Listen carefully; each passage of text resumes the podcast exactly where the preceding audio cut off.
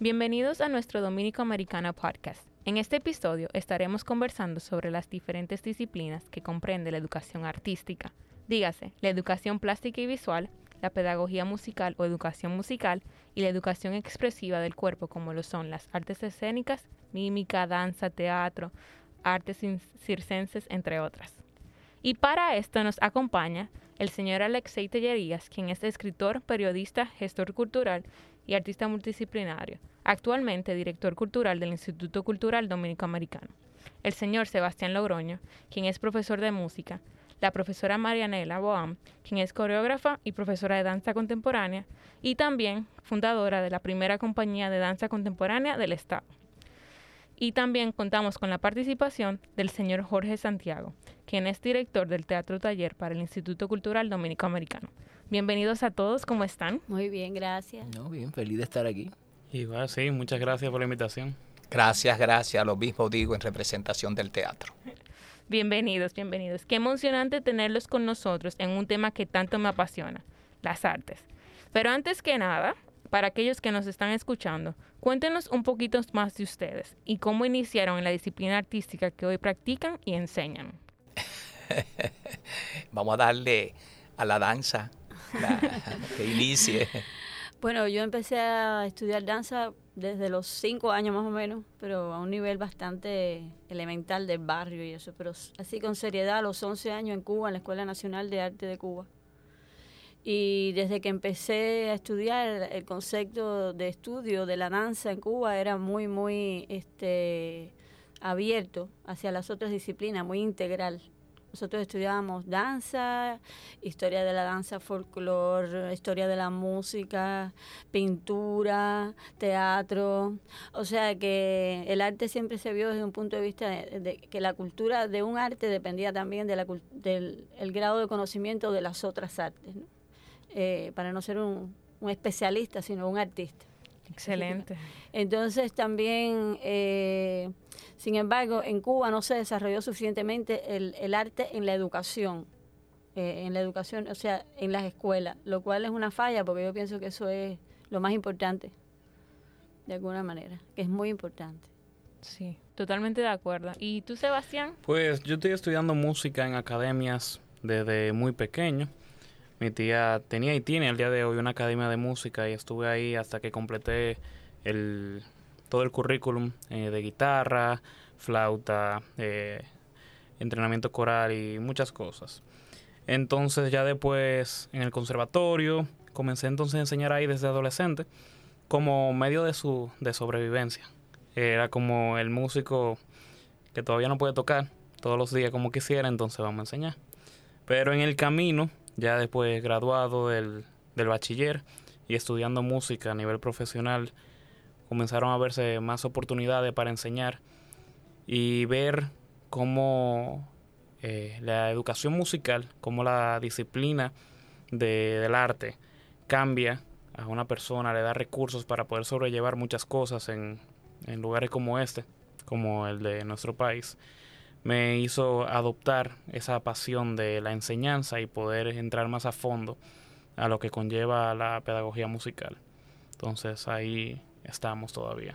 Qué bueno escuchar eso. ¿Y usted, señor Jorge? ¿Cómo se inició en el mundo del teatro? Bueno, pues me inicio a una edad muy propicia, según los, la pedagogía teatral, a los 16 años, siendo un adolescente. Y tuve la dicha de ser formado por grandes maestros eh, que eran los miembros de la Compañía Nacional. Y desde esa edad de los 16 conservé esa ilusión de hacer teatro. Qué maravilla, hasta el día de hoy estoy haciendo teatro. Y hablando de eso de educación, de la formación, tempranas edades que ustedes iniciaron, se dice que las artes en la educación generan beneficios en los participantes. En especial se dice que desde que más temprano tú la practicas, mayores serán los resultados o los beneficios. ¿Qué pueden ustedes contarnos sobre esto? O sea, ¿ustedes entienden que hay algún limitante inclusive para tú iniciarla? Se termine en algún momento. de verdad trae esos beneficios. ¿Qué ustedes opinan? Bueno, por ejemplo, una cosa es la danza para especializarse y ser artista de danza. Eso es un fenómeno muy específico. Voy a estudiar danza académicamente, voy a ser artista de danza.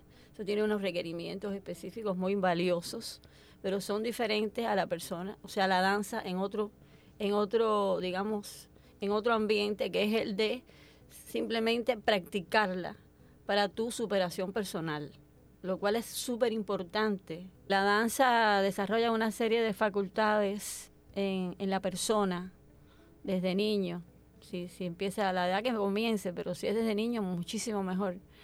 Que amplían sus capacidades humanas a unos niveles tremendos, eh, no solamente a nivel motor, a nivel eh, emocional, expresivo, a nivel cooperativo, eh, a nivel de cooperar con los demás, todas esas cosas, esas virtudes, facultades blandas que requieren ahora tantos la, las empresas y las corporaciones, la danza las desarrolla al máximo. La capacidad de cooperación, la capacidad de colaboración, la confianza en los demás.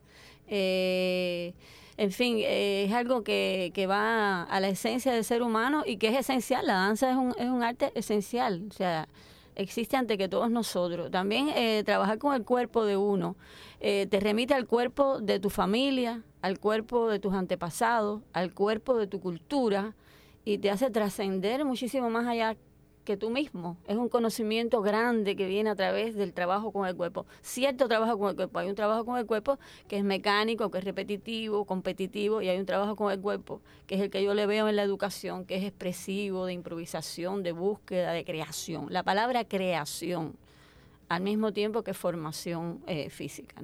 En el teatro pasa lo mismo, desde su óptica el teatro desarrolla todas esas capacidades y tenemos que enfrentarlo. Permite todo eso que la profesora ha indicado. Sí, definitivamente en la educación temprana, el estudio de las diferentes artes eh, ayudan a los niños a poder ser más habilidosos con cosas del día a día. Comentábamos anteriormente que realmente eso del manejo del cuerpo, de la disciplina, de cómo estoy moviéndome al ritmo de que los patrones que estoy haciendo, al final necesitan para, no ni siquiera para ser artistas, pero para ser personas capaces de poder eh, incluirse en la sociedad. Tú preguntabas, Coral, de los límites de edad y pensamos una vez en qué tan temprano. Y todos coincidimos que temprano. Pero incluso hay personas que, que, se, que se limitarían a decir, no, ya yo estoy muy viejo para poder estudiar eh, música o danza o, o teatro, lo que sea. Y ahí es donde yo a veces creo que hay un mito que dice, ah, porque estudió desde pequeño, pero más que cuando empieza es el tiempo que le dedica. Quien estudia desde muy pequeño, pues tiene mucho más tiempo para poder dedicarle al arte. Pero yo he, tenido profesores y conozco profesionales de, de la música aquí en el país que me dicen, no, comencé con 17 años, 18, comencé con 23, me gradué primero. Y son ahora eminencias artísticas que te demuestran que no se trata tanto de cuándo empezar, sino el tiempo y la disciplina que le vas a dedicar. Porque hay muchos niños que, sí, hay muchos niños que se meten en una clase y se salen a los dos años, porque les gusta otra cosa. Y se salen y dicen, empezaron temprano, pero no son habilidosos ninguna. Se trata de esa disciplina de voy a estudiar y le voy a dedicar tiempo. En ese sentido no creo que haya esa limitante. Una limitante para, o sea, Tú puedes empezar en cualquier momento, independientemente de la disciplina que tú quieras practicar. Estamos todos de acuerdo con eso. La palabra clave es dedicación. si tú vas a ser dedicado con lo que estás haciendo. Y eso se aplica a todo lo que uno hace. Hablando sobre los beneficios de las artes, recuerdo el haber leído y estudiado, que incluso hoy muchas personas pudieran estar de acuerdo conmigo, quién sabe, estar de desacuerdo, que para abordar de manera profunda la realidad y sus problemas y disponer de mejores soluciones o sea, solamente tomar una clase de danza te plantea una cantidad de problemas. y cualquier, cualquier, cualquier práctica del arte desde niño, eh, tú estás siempre solucionando problemas y te va creando una cantidad de habilidades al respecto. Concentración, creatividad, capacidad de elaboración, capacidad de cooperación. Entonces, eh, todo eso más imaginación. Eh, tratar de ver la realidad de otra manera es una cosa que el arte tiene, que normalmente se opone a lo que las demás disciplinas eh, proponen, porque siempre abre como una ventana, ¿no? El artista es muy sofisticado en ese sentido. O sea, cuando tienes una educación artística, tú eres capaz de ver cosas que los demás con sus disciplinas no ven, porque son cosas que vienen de la emoción, de la imaginación, de la cultura, de la investigación de la realidad, que es que va por otro camino. Es un camino muy específico que le puede aportar y que le aporta mucho a cualquier elemento, a cualquier ciencia, a cualquier, a cualquier cosa de la realidad. Más los skills, lo- los, instrumentos de, de, eh, digamos, básicos para estar ahí, para estar solucionando un problema. También esa puerta, esa ventana que se abre, que es específica del arte, que solamente tiene el artista o las personas que han practicado el arte de alguna manera, como entrenamiento, o que lo respetan o que lo valoran. ¿sí? Yo tengo tres, eh, eh, tres detalles, tres, tres comentarios en cuanto a la resolución de problemas y son bien prácticos. Obviamente hablo por, de mi parte y de mis compañeros músicos, pero si se aplica para las diferentes disciplinas, pues ustedes me corroborarán. Lo primero es que el músico y el artista es una persona que está siempre en contacto con sus emociones. Y eso es súper importante al momento de lidiar con situaciones de la vida real. Y he visto en la práctica cómo mis compañeros, mis colegas eh, artistas y músicos están siempre muy claros de cómo me siento cuando estoy haciendo esto, cómo se siente la persona que está conmigo al momento de tomar esta decisión o esta decisión.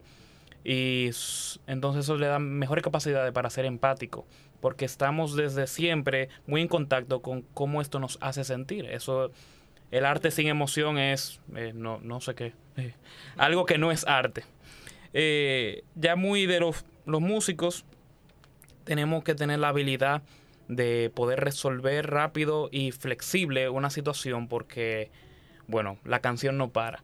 Eh, algo que pasa constantemente que si estamos tocando, eh, ya sea con una orquesta, con una banda, nosotros solos, y cometemos un error, no hay tiempo de decir, ah, espérense, vamos a echar para atrás y vamos a corregirlo. No, tenemos que tener la capacidad, no necesariamente siempre hacer todo bien todo el tiempo, que sería lo ideal, pero de que aun cuando nos equivoquemos, la música no para, la banda no para. Arregla a algo, pero sigue. Y eso se traduce de una vez a, la vida real. Nosotros hay veces que tenemos situaciones que meritan rapidez y uno dice, el tiempo es el factor aquí más importante, pues hay que resolver. Hay personas que no tienen esa capacidad y yo veo eso directamente relacionado con la disciplina de haberlo hecho en el arte constantemente. Y lo tercero que creo 100% seguro que afecta en todas las disciplinas del arte es la apreciación de lo bello. Es que en nuestro caso no es solamente tocar nuestro instrumento, no es solamente tocar la pieza, pero está quedando bien, suena bonito, está afinado. No solamente, ah, ejecuté esto, fui de A a B y se hizo. Como quedó, bueno, se hizo, no. El músico está pendiente de esto suena bien, esto me gustó como sonó, sonó afinado, sonó bien cantado, bien tocado. Y eso se traduce a el día a día con que las cosas no solamente se hacen, pero se hacen bien, se hacen bonitas, se hacen que, que nos guste el resultado. Y eso el artista, seguro que ustedes podrán corroborar que el artista tiene ese sentido muy definido de no solamente hacerlo y que quede bien, es que me guste y me sienta satisfecho con el resultado de esta decisión, de este trabajo, de este producto, de lo que sea.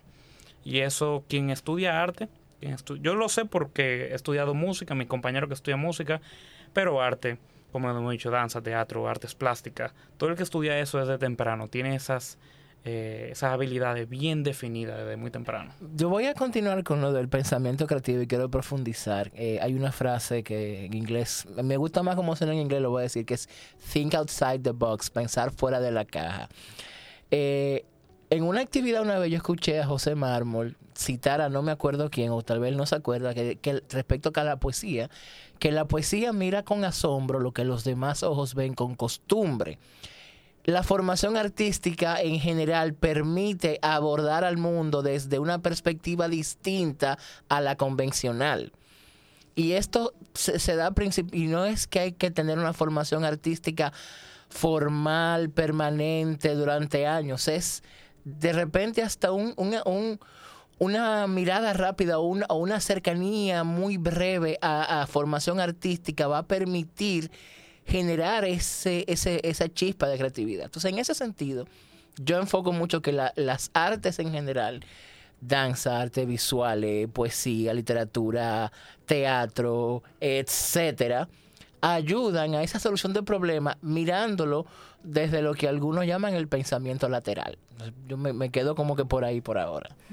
Bueno, incluso si nos enfocamos en el avance que ha tenido la misma educación, ahora en muchos colegios, en muchos centros se trabaja con lo que sería, todavía no está bien definido, si una metodología o un proyecto o una forma de, enseñar que viene siendo la STEAM, o sea, Science, Technology, Engineering, Art and Math. En su inicio era STEM, pero luego se han ido dando cuenta los mismos desarrolladores, los mismos precursores de este tipo de trabajo, que las artes son muy importantes. O sea, un ingeniero, un arquitecto que no trabaje con esa combinación de la disciplina, el resultado no va a ser igual. Entonces, así como ustedes mencionaban, me trajo la memoria esto. Fíjate, eh, hay tres posiciones con las cuales estoy totalmente de acuerdo. Eh, mi posición teatral va muy con la danza, con lo que ha dicho Tellería. Es que, es que el arte cumple, tiene que cumplir con todas esas funciones. Logroño, qué bueno escucharlo con esa visión que, ¿verdad? Como joven, qué bueno. Eso me da una esperanza de que en ese sector se sigue valorando la formación. Eh, y lo único que quiero acotar, al unirme a lo que han planteado los compañeros, o sea, indudablemente el arte en general, y en el caso del teatro que lo manejo, ayuda a la solución de los problemas por todo lo que se ha planteado aquí. Eh, Logroño toca algo interesante que quiero que no, que, no se escape. Él habla de la belleza. Eso es lo que nosotros llamamos eh, lo hermoso, pero no queremos definir lo hermoso en lo físico, queremos definir lo hermoso en lo espiritual, porque es que el arte lo que busca es un gozo, un gozo espiritual. Aunque sabemos que tenemos el ingrediente, ¿verdad?, de lo físico dependiendo de la propuesta que querramos desarrollar. Pero debo decirte que en ese sentido, como él dice, en palabras muy simples, de que al artista le gusta que quede bonito, bueno, eh, yo creo que todo artista busca la perfección.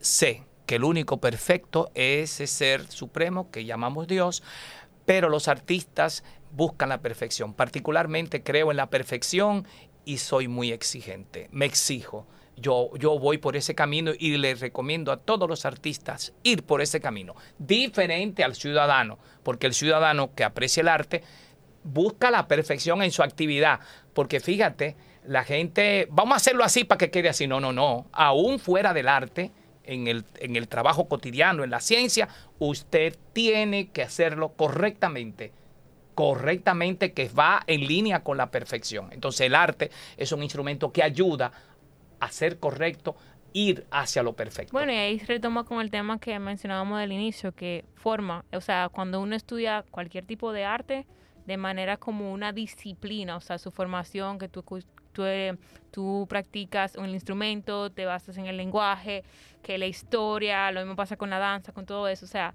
ya tú vas creando una disciplina que te va moldeando el pensamiento, incluso tu forma de ser. Yo me recuerdo cuando yo practicaba violín, a mí me decían que tú eras demasiado perfeccionista, pero cuando yo veía la naturaleza del instrumento que yo toco, tú posicionas ese dedo mal y ya está mal tu nota. Entonces, son cosas que la misma disciplina que tú practicas va mordiendo tu personalidad.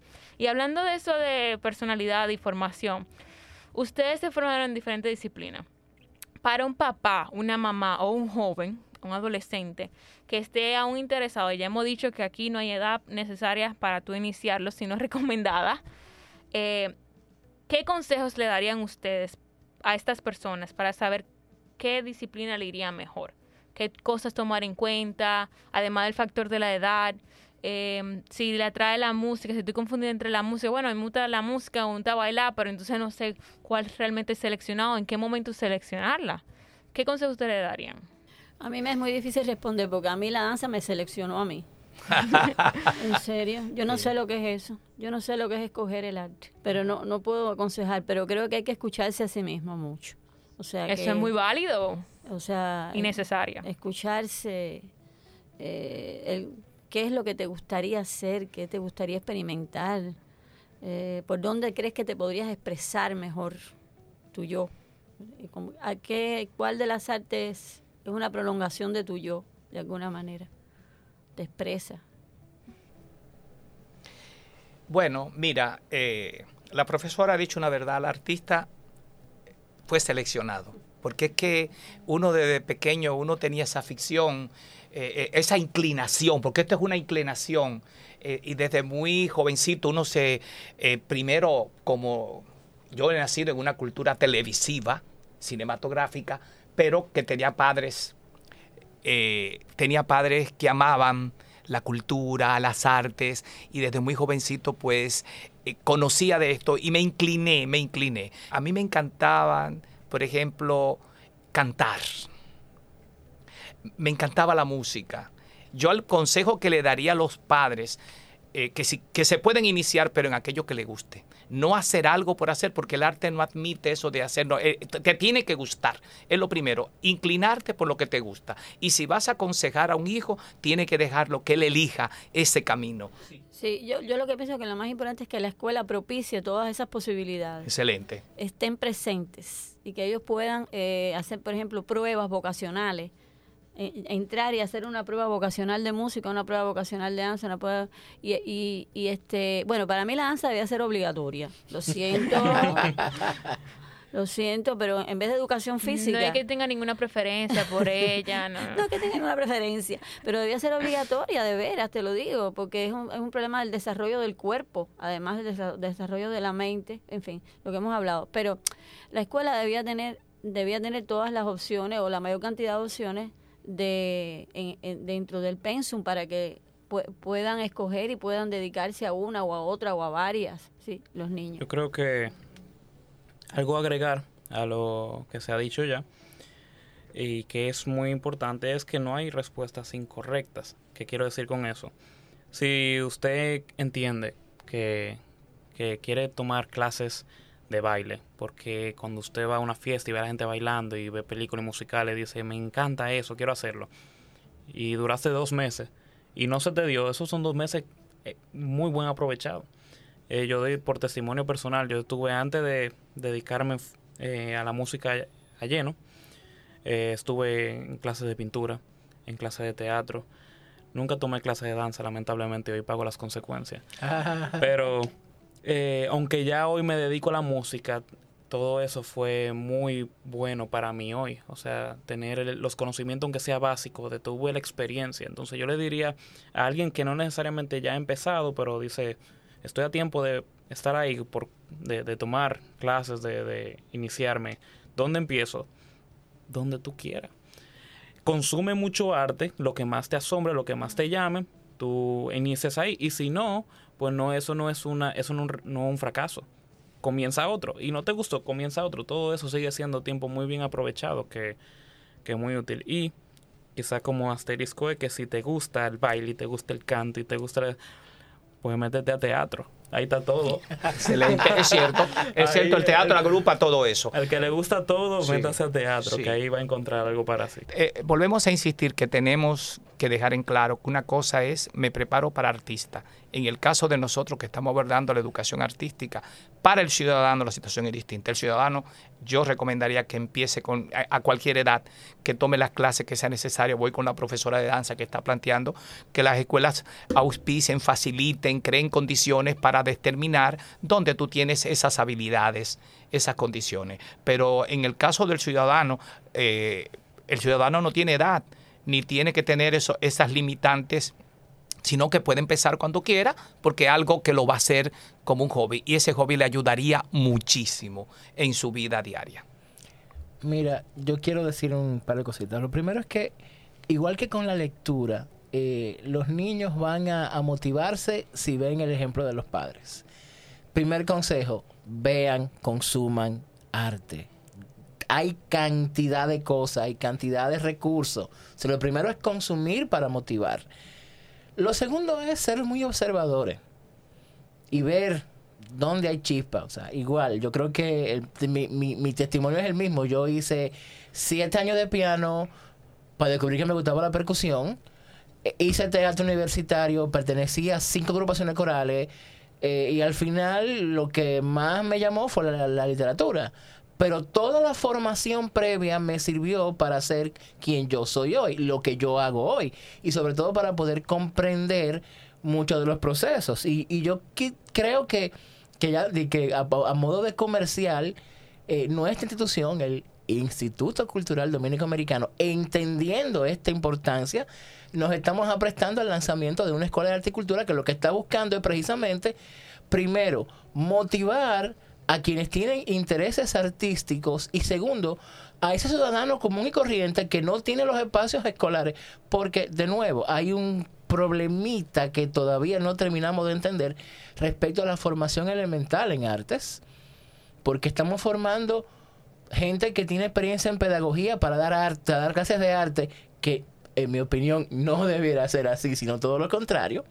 Entonces, esa escuela busca hacer ese, ese espacio para quienes necesitan tener una formación eh, en arte que tal vez no sea buscando que sean profesionales de las artes, pero sí que tengan un conocimiento básico que les permita en un futuro solucionar problemas y tener un pensamiento lateral.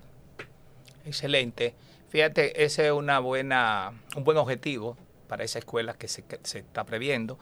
Eh, y debo acotar ahí que en las escuelas, indudablemente, en las escuelas cuando vamos a formar artistas, nosotros podemos apreciar gente que comenzó con nosotros y que lo dejó sencillamente porque descubrió que ahí no estaba su vocación, porque hay algo importante, el que se hace artista es porque tiene esa vocación de vida, es que hacemos el arte nuestro estilo de vida. El que el artista es diferente al ciudadano, el artista su estilo de vida, su existencia, su razón de ser es su arte. Aunque podamos tener la familia, ¿verdad? Y otro compromiso, pero el arte es nuestro gran compromiso, es nuestro gran estilo, es nuestro leitmotiv, el arte. Para lo que somos, nos dedicamos como artistas. En modo resumen de nuestro episodio de hoy, para aquellos que nos están escuchando, en una oración, ¿cómo ustedes les animarían a esta persona a introducirse al, al arte, al mundo de las artes y recordarle los beneficios que esta le trae? Danza es vida, realidad aumentada. El arte en general es una realidad aumentada, o sea, tú te triplicas, te cuatriplicas como individuo, ¿ah? por lo que creas, por lo que puedes ver, por lo que le puedes crear. Eh, eso es fundamental, yo pienso, porque la realidad cotidiana, si, te pones a ver, a lo mejor, a veces es, es tremenda, o sea, es una realidad, siempre supera el arte, como dicen, la realidad supera el arte, pero normalmente la realidad es muy aburrida. Es lo que tú ves, es lo que tú vives, es lo que está definido institucionalmente, es la cotidianidad, etcétera. El artista cambia eso permanentemente, cada segundo altera lo que está viendo, lo que está viviendo.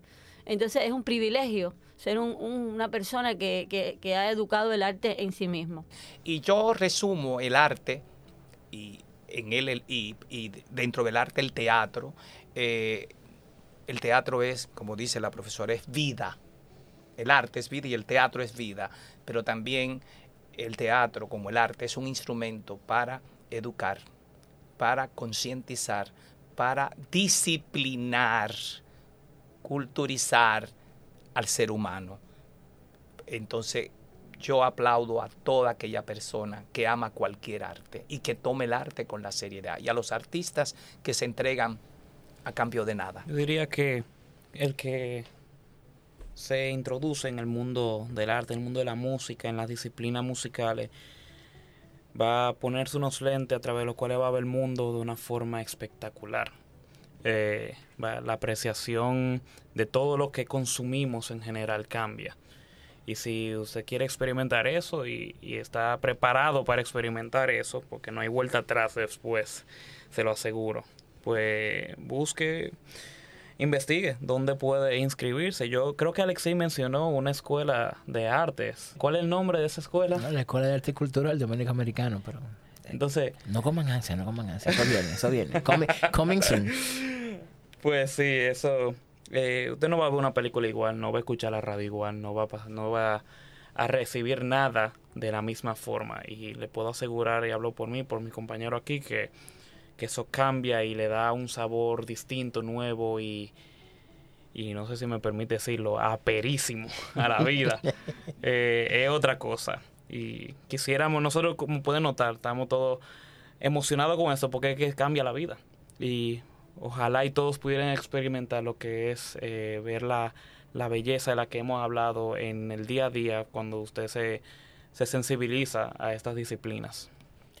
Hay, hay una frase de Bertolt Brecht que a mí me, me encanta muchísimo, la voy a decir como, como mi oración, que es, el arte no es un espejo para reflejar la realidad, sino un martillo para darle forma. Wow. Apaguen. No, excelente. Estimados, muchas gracias por habernos acompañado en este episodio sobre el teatro, la música y la danza en la educación. Yo soy de las que fielmente cree que las artes como disciplina brindan aportes no solamente cognitivos, sino sociales, emocionales para toda la persona que lo practique. Y no necesariamente únicamente como, eh, como disciplina, así como ustedes mencionaban. O sea, simplemente puede ser una práctica que le va a traer vida a quien la practique. Entonces, independientemente a quien nos escuche, lo esté considerando como una disciplina ya formal, de académicamente eh, introducirse al, al arte, que lo considere, lo pondere, lo practique, y también aquellos que simplemente nos escuchan, como todos ah, mencionaban, hay vida en tu danzar, en tu interactuar con otros, en tu tocar un instrumento. Entonces, de verdad que muchas gracias a cada uno de ustedes y a ustedes que nos escuchan. Les animamos a que se mantengan atentos a nuestras diferentes redes sociales. Ya Alexei y Sebastián hicieron la mención de que viene por ahí una escuela de arte y cultura del Dominico Americano. Sin embargo, en el mes de octubre también tenemos la celebración del Día del Artista. Ahora mismo, ahora mismo no puedo darle muchos detalles, por lo que les exhorto que se mantengan atentos para que, porque yo sé que lo van a disfrutar bastante. Bueno, muchas gracias a todos por compartir con nosotros eso que tanto le ha apasionado y por lo que veo desde una temprana edad. Gracias a ustedes por venir a acompañarnos y hasta un próximo episodio. Gracias. Muchas, Muchas gracias. gracias. Muchas Gracias. Muchas gracias por acompañarnos. Te esperamos aquí en Dominico Americano Podcast para un próximo episodio. Para conocer de episodios y entregas anteriores, síguenos en nuestra cuenta de Instagram, arroba el Dominico Americano, y accede a nuestro portal www.eldominico.edu.do.